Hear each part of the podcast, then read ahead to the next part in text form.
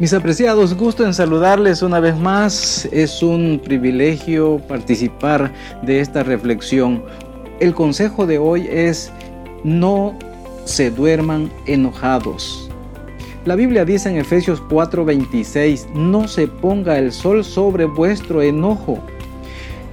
Es que permanecer enojados el uno con el otro por ofensas pequeñas o grandes es muy peligroso a menos que se resuelvan prontamente aún los problemas más pequeños, se establecen en la mente como convicciones y actitudes que afectarán adversamente tu vida, tu vida matrimonial.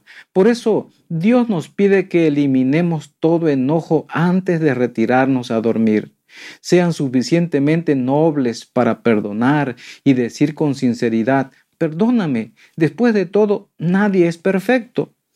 Reconozcan el error cuando lo cometan. Además, reconciliarse es una experiencia muy agradable y tiene poder extraordinario para mantener unido al matrimonio. Dios lo sugiere así y si Dios lo sugiere, entonces dará resultado. Si has tenido una discusión con tu esposa y esa discusión ha provocado ira, por ningún motivo permitas que acabe el día con ese sentimiento uno de los dos debe ponerle fin a esa contrariedad antes que caiga la noche.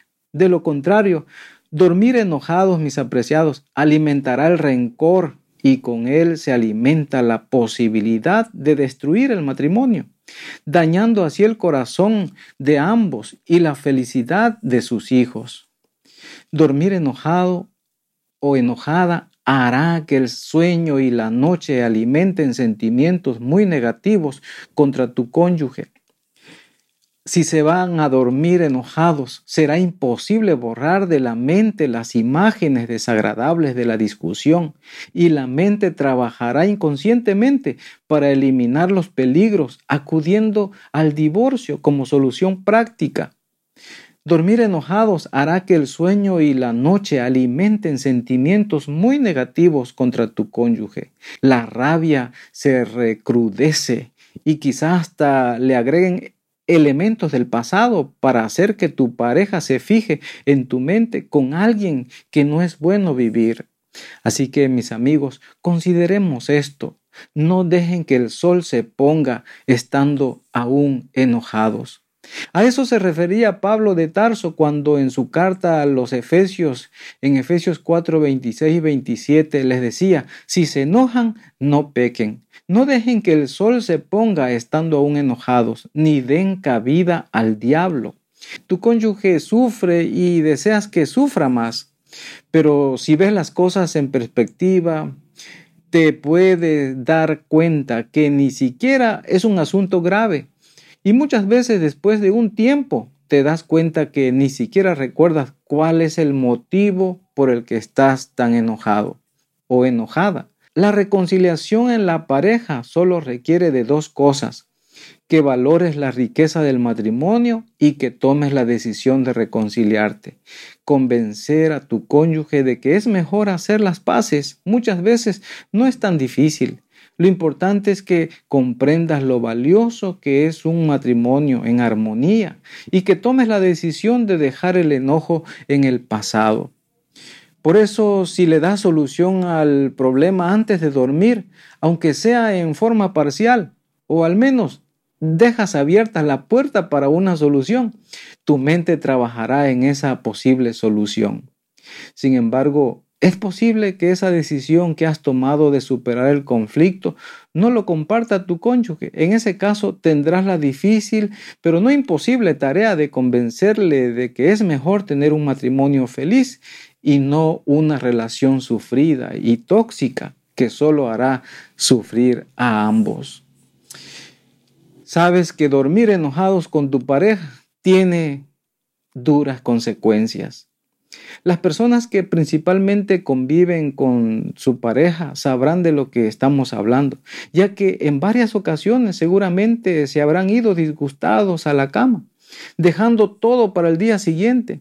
Incluso en otras ocasiones tardan días y días para volver a hablarse. Pero ¿es saludable actuar de esa manera? Es la pregunta. definitivamente no es el camino correcto. Sin duda eso perjudica tanto a la relación como a la persona misma, ya que al terminar el día con una pelea sin arreglarse, se experimentan ciertas emociones que pueden llegar a afectar a la salud emocional. Según los especialistas acostumbrados a solucionar problemas de parejas, admiten que las discusiones leves son positivas, pero ojo, que todo tiene un límite, ¿sí? Todo tiene un límite. Incluso en ese sentido, lo ideal en este caso es tratar de solucionarlo en el momento y no ir acumulando los aspectos negativos que pueden generar un disgusto, porque con el tiempo solo terminará destruyéndote a ti y a tu relación. ¿Por qué es malo ir a dormir eh, enojados con tu pareja? Principalmente es malo dormir con cierto enojo porque eso puede afectar con el tiempo la salud emocional de ambos. Imagínate que luego de un día duro, cargado de trabajos y preocupaciones, otra vez tienes que lidiar con una discusión con tu pareja. Cuando eso sucede se experimentan emociones como tristeza, culpa, ira y dolor.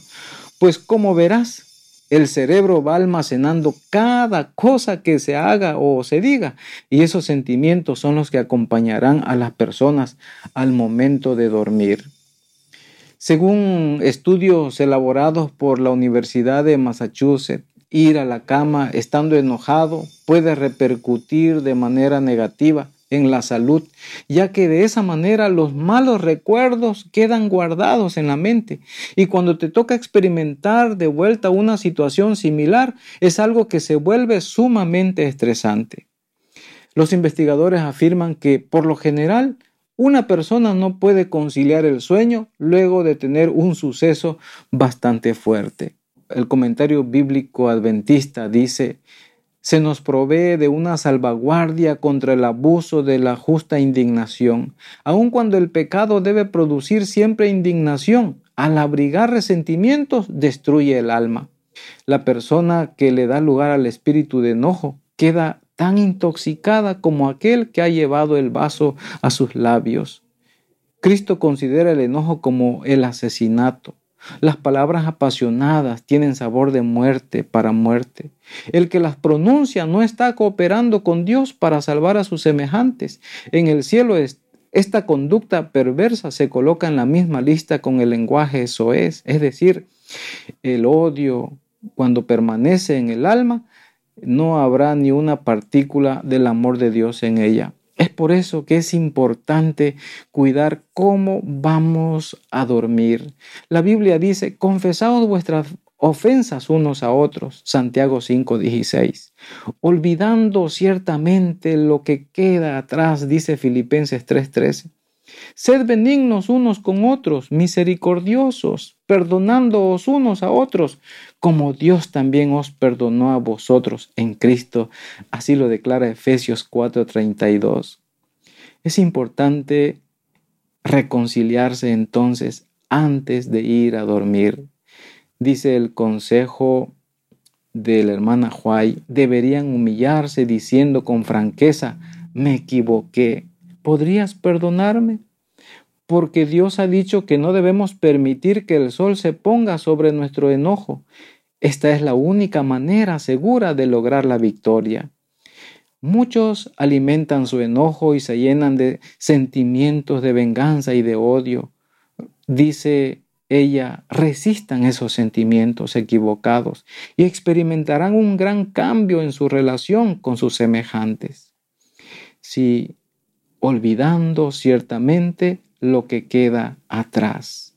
Mi deseo de oración es que en tu matrimonio puedas gozar de dicha y de felicidad de gozo y de alegría. Que Dios te bendiga.